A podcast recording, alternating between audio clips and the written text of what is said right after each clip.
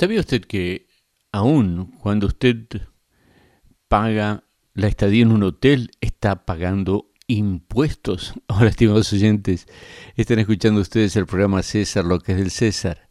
Y al personaje principal en el capítulo 19 del libro de jueces, le hubiese ido mejor ir a un hotel y pagar impuestos. Hola, escuchan ustedes el programa al César lo que es del César. Este programa es auspiciado por el Centro Familiar Cristiano en cooperación con Radio Amistad.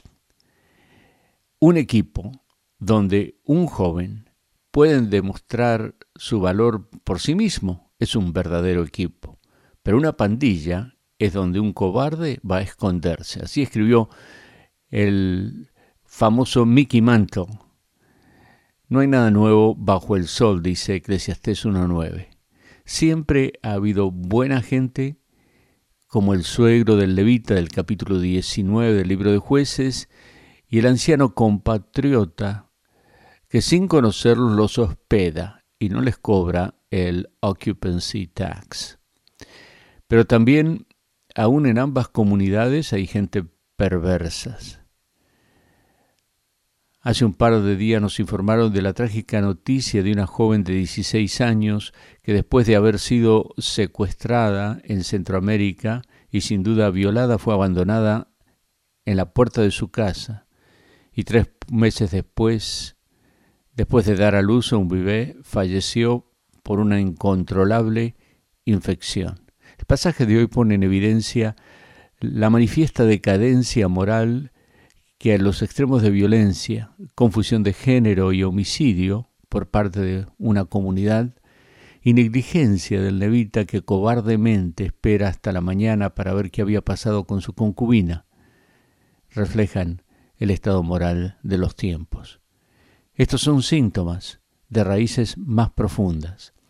En primer lugar, rogamos a Dios que nos dé la sabiduría para identificar los síntomas a tiempo y discernir la manera más sabia de confrontarlos.